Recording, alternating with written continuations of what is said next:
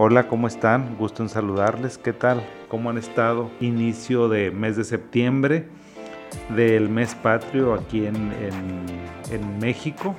En otras partes del mundo, pues bueno, no sé qué se celebre. También ahora me decía una chica por Instagram que este mes era el mes del orgullo bisexual, porque yo estaba muy, muy orgulloso diciendo que el mes más bonito porque es el mes eh, de la patria y ella me comentó eso, pues entonces también se los comento yo por aquí.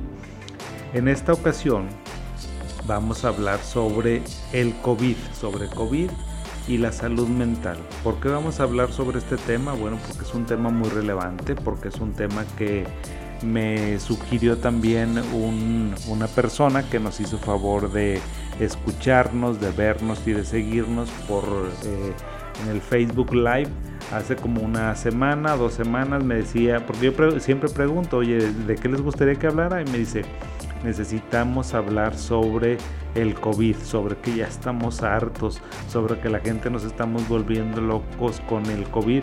Y yo dije, ah, mira, o sea, este es eh, un muy buen tema.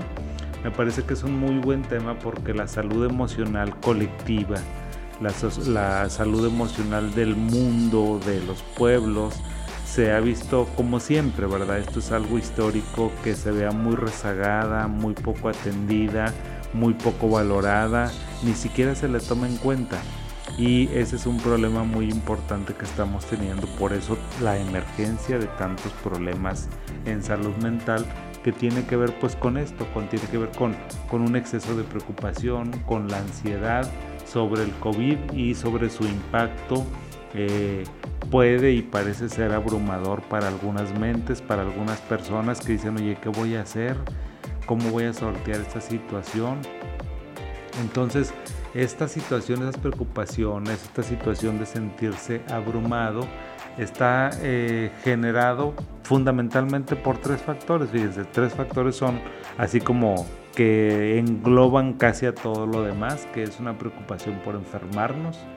Eh, también estamos preocupados por cuánto tiempo va a durar la pandemia y la tercera preocupación en general es lo que nos traerá el futuro. Sí o no, piensen en eso, en, que cada uno de nosotros, pues bueno, esas son nuestras preocupaciones.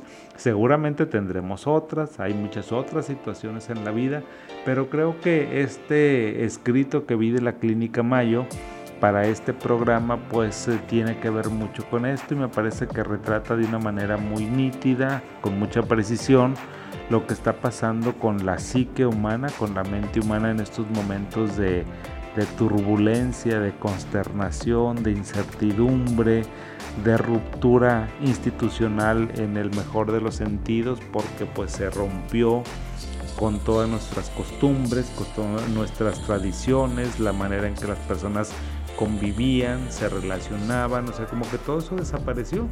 Entonces ahorita estamos en un momento de, pandemia y eso genera mucho, mucha preocupación y bueno, también, o sea, nos sentimos muy preocupados por esta falta de control. El, el ser humano, los humanos, estamos muy acostumbrados a este pensamiento occidental donde parece que el ser humano controla casi todo, controla la naturaleza, controla los virus, controla las bacterias y ahora nos damos cuenta que no es cierto, que esa es una quimera, o sea que los seres humanos estamos muy expuestos, somos muy vulnerables y eso aunque ya lo sabíamos, creo que esta pandemia viene a restregárnoslo en la cara completamente, nuestros miedos, nuestras frustraciones, esta situación es tan difícil que estamos observando en nuestra vida. Fíjense que tiene que ver paradójicamente con eh, eh, esta información exacerbada, este exceso de información que existe en los medios de comunicación, en los que tú quieras, en el periódico, en la televisión, en el radio, en las redes sociales, en los eh, programas de streaming que existen a través de la web. O sea, creo que toda la información está saturada de esta situación, eh, que si bien esta información, este exceso de información, es verídica, pues eso genera mucho, mucha incertidumbre porque aunque es verídica, es una información que el ser humano la considera negativa. ¿Y por qué va a ser negativo? Oye, pues es que te están informando que si la, eh, el índice de contagio eh, está aumentando, que si la disponibilidad de camas en los hospitales ha disminuido, que si una situación u otra, eh, que si el exceso de mortalidad, que si los números van creciendo, etcétera, etcétera, etcétera. Entonces todo esto exceso de información que tenemos pues hace que las personas me hayan eh, presentado diferentes sintomatología, a veces clínica, a veces subclínica.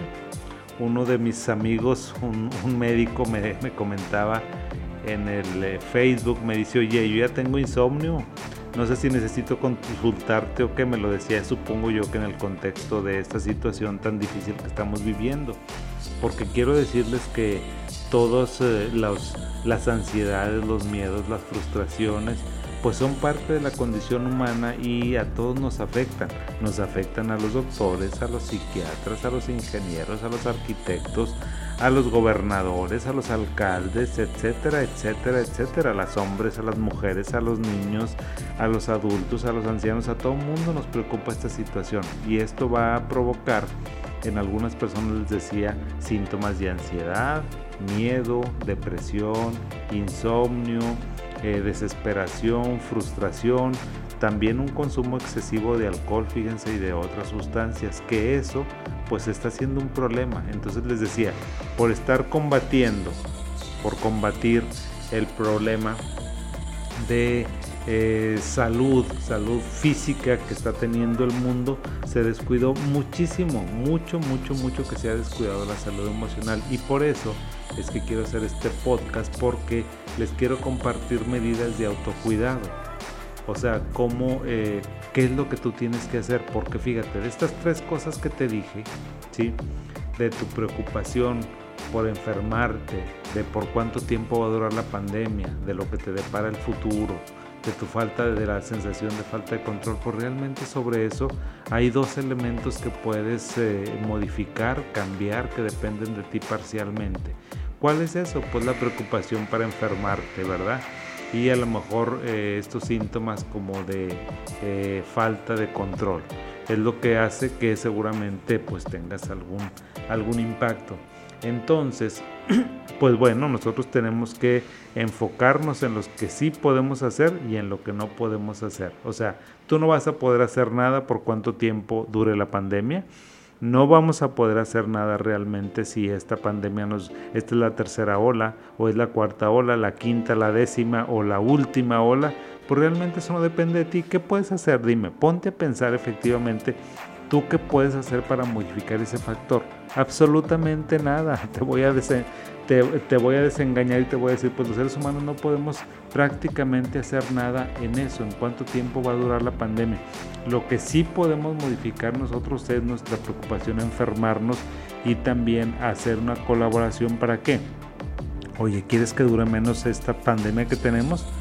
Pues ponte el cubrebocas correctamente, guarda tu sana distancia, usa las medidas de higiene que ya nos han dicho absolutamente. ¿Para qué? Para que de esa manera contribuyas a que disminuya el tiempo de la pandemia, pero no lo vas a poder controlar, o sea, es algo en lo que tú de alguna manera puedes incidir, finalmente un granito de arena. Así es casi todo en la vida, o sea, los seres humanos realmente no somos agentes así como un de un cambio tan importante creo que la acción colectiva, pues sí, eso genera definitivamente una fuerza portentosa que podemos lograr a lo mejor revertir el tiempo que cambie, pero pues eso va a depender de cada uno de nosotros. Eh, la otra es eh, lo que nos deparará el futuro, o sea, el ser humano tiene muchas broncas, tiene bastantes broncas en la cabeza y eso sabes con qué tiene que ver, con que estás pensando o en el pasado, si tu papá te hizo no sé qué, si tu hermano te hizo esto, si tu hermana te hizo lo otro, que si la vida te traumó, estás pensando en el pasado, mucho, mucho, mucho en el pasado. Y ahorita estamos súper anclados en el futuro. Oye, ¿qué va a pasar? ¿Se me va a acabar el dinero? ¿Voy a tener trabajo? ¿No voy a tener trabajo? ¿Me voy a morir? ¿No me voy a morir? Eso no depende de ti. O dame una explicación racional, lógica, congruente, eh, organizada, argumentativa, donde tú puedas, tú puedas este, pues ahora sí que rebatir esta parte que te digo, esta parte de que, oye, hay una sensación de falta de, control, pues sí, o sea, pero ¿qué vas a hacer con el futuro? Con el futuro no se puede hacer absolutamente nada, es prepárate y vive tu presente, porque muy posiblemente de esa manera puedas incidir eh, indirectamente en tu futuro, pero nada más. Entonces, las medidas de autocuidado tienen que ver con la preocupación a la salud. ¿Te preocupa tu salud? ¿Te preocupa el enfermarte? Bueno, perfecto. Creo que eso es un buen principio. Creo que sí las personas estamos pues mortificados porque no nos vayamos a infectar. ¿Qué tienes que hacer? Cuídate. ¿Cómo te tienes que cuidar?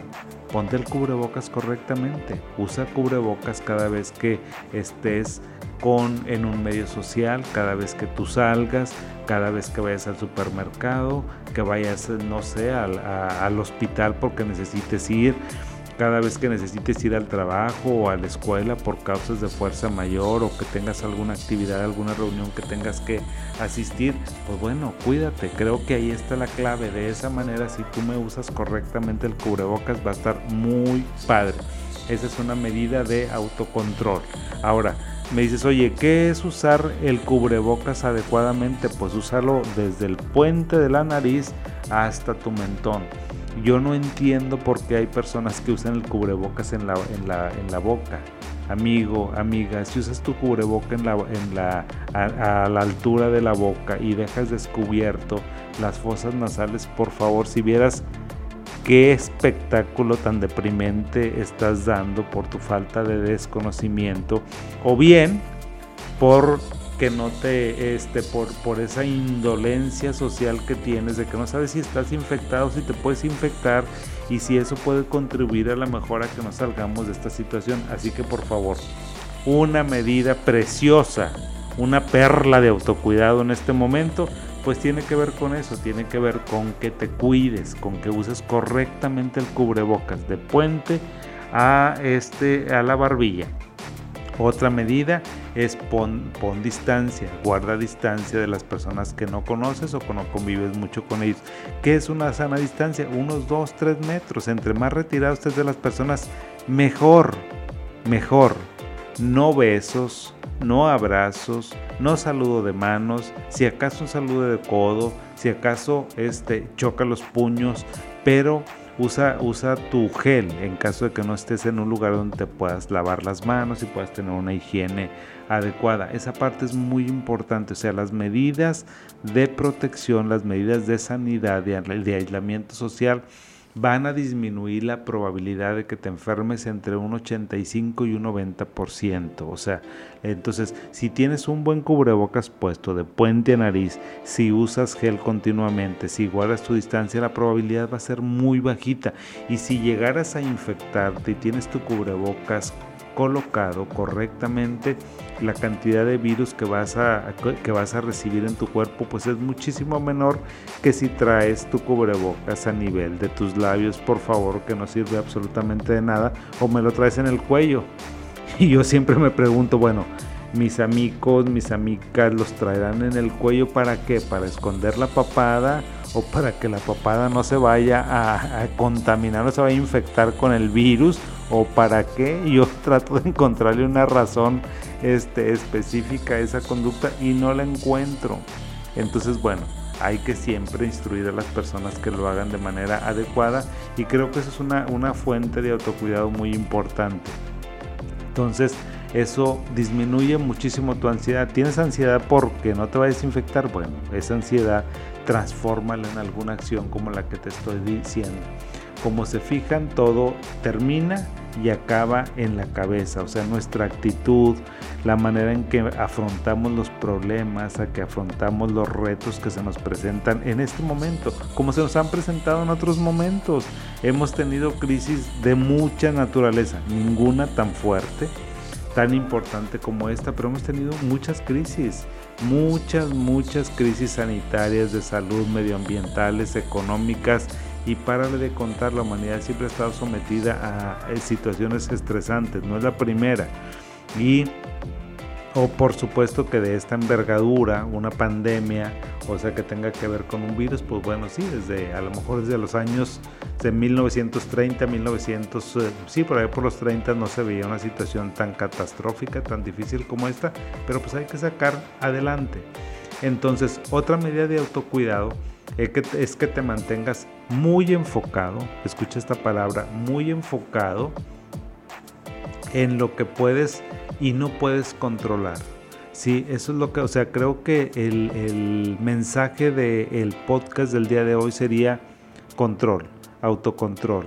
Que pienses, por favor, lo que tú puedes controlar. Te invito a que hagas un ejercicio de reflexión contigo mismo, que, me, que, que te identifiques. ¿Qué es lo que a mí como persona me preocupa? Ok, que los identifiques perfectamente a los agentes que te preocupan. Y después de eso, que tú te pongas a analizar, ok, de estas cosas que me preocupan, yo que puedo controlar. ¿ok?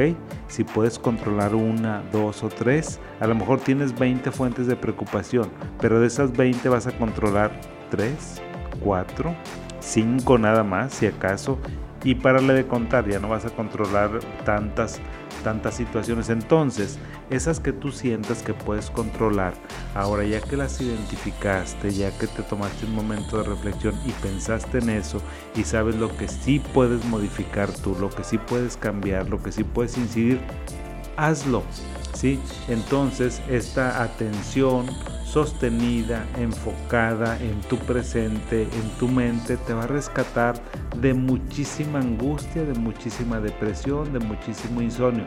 ¿Por qué? Porque estás enfocado en el presente y en las cosas que puedes hacer y que no puedes hacer.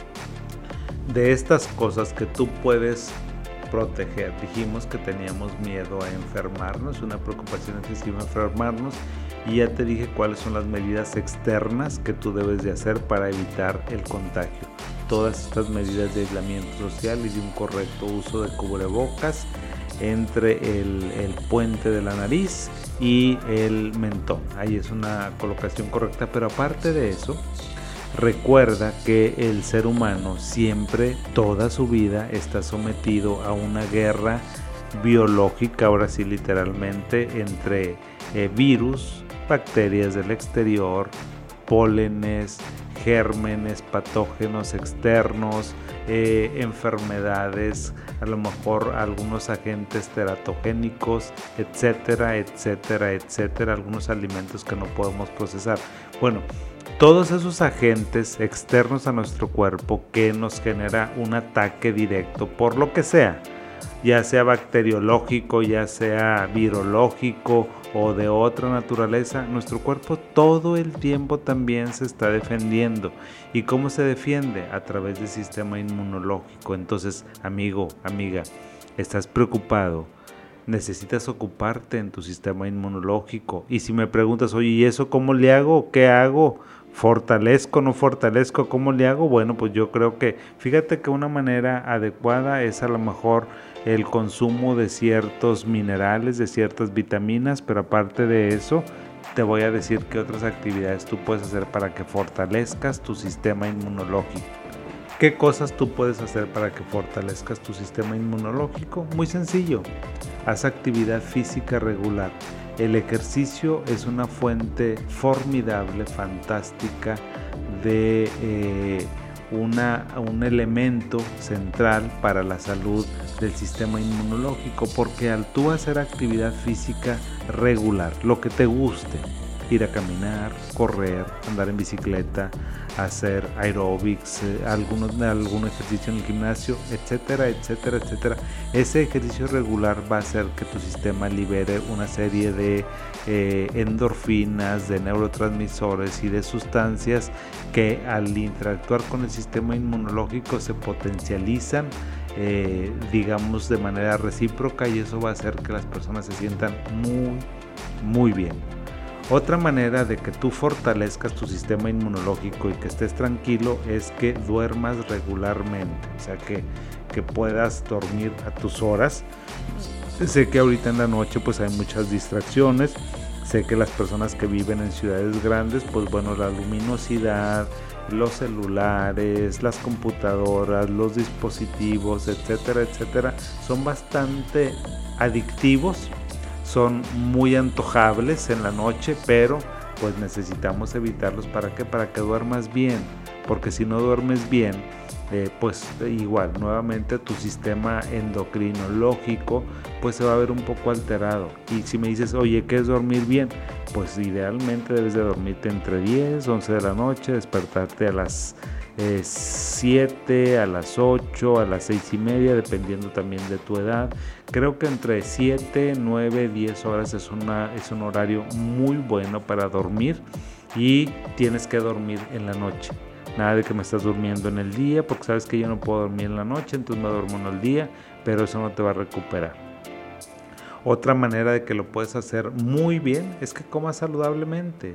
O sea, ¿y qué es comer saludablemente? Pues por lo menos que tengas tres alimentos durante tu día en la mañana, a mediodía y en la noche. Y si se pudiera pues un snack, uno o dos snacks durante el día, eso va a estar muy bien, que tu dieta sea balanceada, que tu dieta incluya frutas, incluya verduras, incluya verduras de hojas verdes, si hay algunas verduras que te puedas comer crudas, excelente, a lo mejor disminuye tu cantidad de, carnes, de carnes rojas, eh, busca otras fuentes de proteína también hay que disminuir nuestra cantidad de, grasas, de comida procesada, que todo eso pues no le ayuda y es también un ataque al sistema inmunológico. Entonces si comemos saludablemente es otra manera de ayudar a nuestro sistema inmunológico y por lo tanto protegernos de, que, de esta enfermedad y de otras, no solamente del COVID. Ahorita les digo, estamos centrados en el COVID, pero pues no, o sea, hay muchas otras fuentes por las cuales el ser humano se puede contagiar o no. Vamos a limitar también nuestro tiempo en noticias. ¿sí? ¿Por qué? Pues por la cantidad tan excesiva de información, que es información que el ser humano considera negativa, como es la cantidad de eh, personas que están muriendo, como es la cantidad de eh, porcentaje de ocupación hospitalaria que tenemos, como también es eh, el, el índice de contagiosidad que tenemos, cuántos casos nuevos, confirmados de COVID, pues es una información que si, si bien es cierto, eh, es verídica, es real, pues no nos ayuda absolutamente nada. Finalmente tienes que establecer prioridades porque seguramente ya no vas a poder tener tu vida que tenías pre-pandemia, ya no te puedes ir de vacaciones, ya los sabaditos ya no existen, ya no te juntas con tus amigos, ya no te vas con tus amigas, ya no te tomas a lo mejor un fin de semana para salir de la ciudad, para descansar un poco, pues no, eso, se, eso ahorita es impensable, entonces, pues oye, eso no es una prioridad, o sea, hay que establecer nuestras prioridades y decir, ok, en este momento creo que no lo podemos hacer. Fíjense que otro elemento que también eh, nos va a ayudar mucho y que es parte de nuestra salud mental ahorita es que la situación de la pandemia esté como esté, ande donde ande, bueno, pues las actividades presenciales se pueden, este, se van a tener que recuperar y yo les tengo que decir que a mí me parece una muy buena idea, que yo estoy de acuerdo en que las actividades presenciales se tienen que recobrar. ¿Y por qué? Porque se tienen que recobrar porque el ser humano es un ser social. Nosotros necesitamos la presencia, la ayuda, la compañía de otras personas para ser fuerte como especie, para seguir sobreviviendo porque de manera aislada somos muy endebles, somos una especie pues eh, este, con muchas eh, eh, deficiencias, con muchos handicaps, si nos comparamos con otras especies, pero de manera colectiva somos formidables y podemos lograr cosas fantásticas. Entonces la sociabilidad tiene que ver mucho con alguna actividad que hagas presencial. Y bueno, pues para estas actividades presenciales evidentemente que se tienen que tienen que ser graduales, tienes que irte tomando tu tiempo también había personas en esta este, pandemia que se sentían muy a gusto, muy a gusto estando en casa, sobre todo las personas que tenían cierta dificultad en la interacción social, pues estaban en su elemento, las personas que tenían uno o dos amigos o que estaban en el trabajo y que no platicaban, las personas que se aislaban, pues por supuesto que están a gusto, pero digamos eso es la minoría, todos tenemos algún, alguna situación, alguna dificultad para interaccionar, pero pues ahí la llevamos, o sea, ahí la llevamos, ahí la llevamos poquito a poquito. Entonces hay que tomarnos eh, eh, nuestro tiempo, hay que esta, esta reinserción, esta reactivación de las actividades presenciales tiene que tomar tu tiempo. También otra medida de salud es tómate tu tiempo para saber cuánto es lo que tú necesitas para reincorporarte. ¿Por qué? Porque este año, casi dos años que tenemos en aislamiento, nos ha enseñado que otras personas pueden ser potencialmente peligrosas porque pueden ser una fuente de infección. Entonces no es tan fácil que te la vayas a acercar a la gente, no es tan fácil que tú este, destruyas o que bajes esas barreras que te habías puesto de autoprotección que tienen que ver con el aislamiento y el distanciamiento de tal forma que busca tu confort, o sea, ve a tu ritmo, como tú te vayas sintiendo, hasta donde sí, hasta donde no. Eh, vamos a, socializar en pequeños grupos, o sea, no en grupos tan grandes. Vamos a socializar también por tiempos cortitos, o sea, las escuelas, por ejemplo, están socializando en grupos pequeños, dividieron a sus grupos en, en dos o tres eh, este, subgrupos para poderlos manejar, para que tengan distancia, para que estén en lugares aislados, para que estén en lugares ventilados. Entonces estos grupos pequeños van a permitir que se vuelvan a activar si no es que a desarrollar las actividades sociales, pues que se habían este, atrofiado, que habíamos dejado de utilizar y que tal vez, pues bueno, ya estaban por ahí guardadas en algún lugar de nuestra mente, vamos a tener que hacerlo. Así que tómate tu ritmo, toma tu tiempo, busca tu confort, o sea, al momento que tú te sientas corto, también esta presencia, esta reactivación de las actividades presenciales tiene que ser por tiempos cortos preferentemente en lugares abiertos y de grupos chiquitos. Entonces, aquí para volver a reiniciarnos, creo que tenemos que hacer nuestro, nuestro plan y adherirnos a él. Por ejemplo, si vas a la escuela, dices, ok, yo voy a tomar clases lunes, miércoles y viernes de 10 a, a, 2, ok. Y otros toman a lo mejor de 7 a 10, etcétera, etcétera. Bueno, pues creo que te tienes que adherir a ese plan, no estarte juntando con otros compañeros, con otras compañeras, sino nada más con tu grupo que te tocó. Ahí te tienes que eh, adherirte a él y saber como que todo lo que vas a hacer, o sea, voy a ir, voy a estar un poquito distanciado de las personas, voy a escuchar la clase, me voy a venir inmediatamente, o sea, me voy a lavar las manos cuando termine, eh, voy a usar gel, siempre con mi cubrebocas y mi careta preferentemente. Vamos a aceptar también nuestros propios límites. Cada persona tiene sus propios límites. No todas las personas van a volver a reintegrarse socialmente con la facilidad que lo hacían antes. Entonces, poquito a poquito, o sea, tente paciencia, acepta tus cosas y poquito a poquito tú te vas a, ir eh, adaptando por favor también ponle nombre a tus eh, sentimientos. Si estás enojado, si estás frustrado, si tienes miedo, si tienes ansiedad, si te dio un ataque de pánico, busca ponerle nombre porque con el hecho de que le pongas nombre a algo que es tan, tan oscuro, tan heterogéneo, que ni siquiera a veces tú mismo puedes describir y identificar, el ponerle nombre a los sentimientos nos ayuda bastante, nos ayuda un chorro porque te da bastante tranquilidad, te da mucha tranquilidad. Este, vuelve a pensar en tus obligaciones prepandemia para que veas de eso que sí puedes reincorporar y que no puedes reincorporar. Y eh, acepta y habla de tu incomodidad. O sea, te digo, también tienes que hablar de tus miedos, de tus preocupaciones, de tus frustraciones, del coraje. O sea, habla de todo lo que tú tengas que hablar si tienes necesidad de hacerlo. Entonces, como verás aquí, las medidas de higiene, de autocuidado tienen que ver mucho con lo que tú hacías. Y si no lo hacías, pues por favor ten en consideración esta, ten en consideración que tienes que estar enfocado aquí en el presente, que tienes que estar enfocado en tener una mente positiva, en tener una mente que se ocupe de las cosas que tú puedes hacer y que se olvide de las cosas que no están en tu control, en tus manos, porque eso te está perjudicando mucho. Y bueno amigos, con esto terminamos nuestra intervención de COVID y salud mental, de COVID y protección, eh, del autocuidado de la salud emocional para que por favor compartas este, este podcast También les informo que eh, te estamos estrenando imagen en todas nuestras redes sociales para que por favor nos busquen, la compartan, nos digan qué les parece y bueno, pues así seguir mejorando, seguir teniendo mejor calidad en las cosas que nosotros estamos haciendo.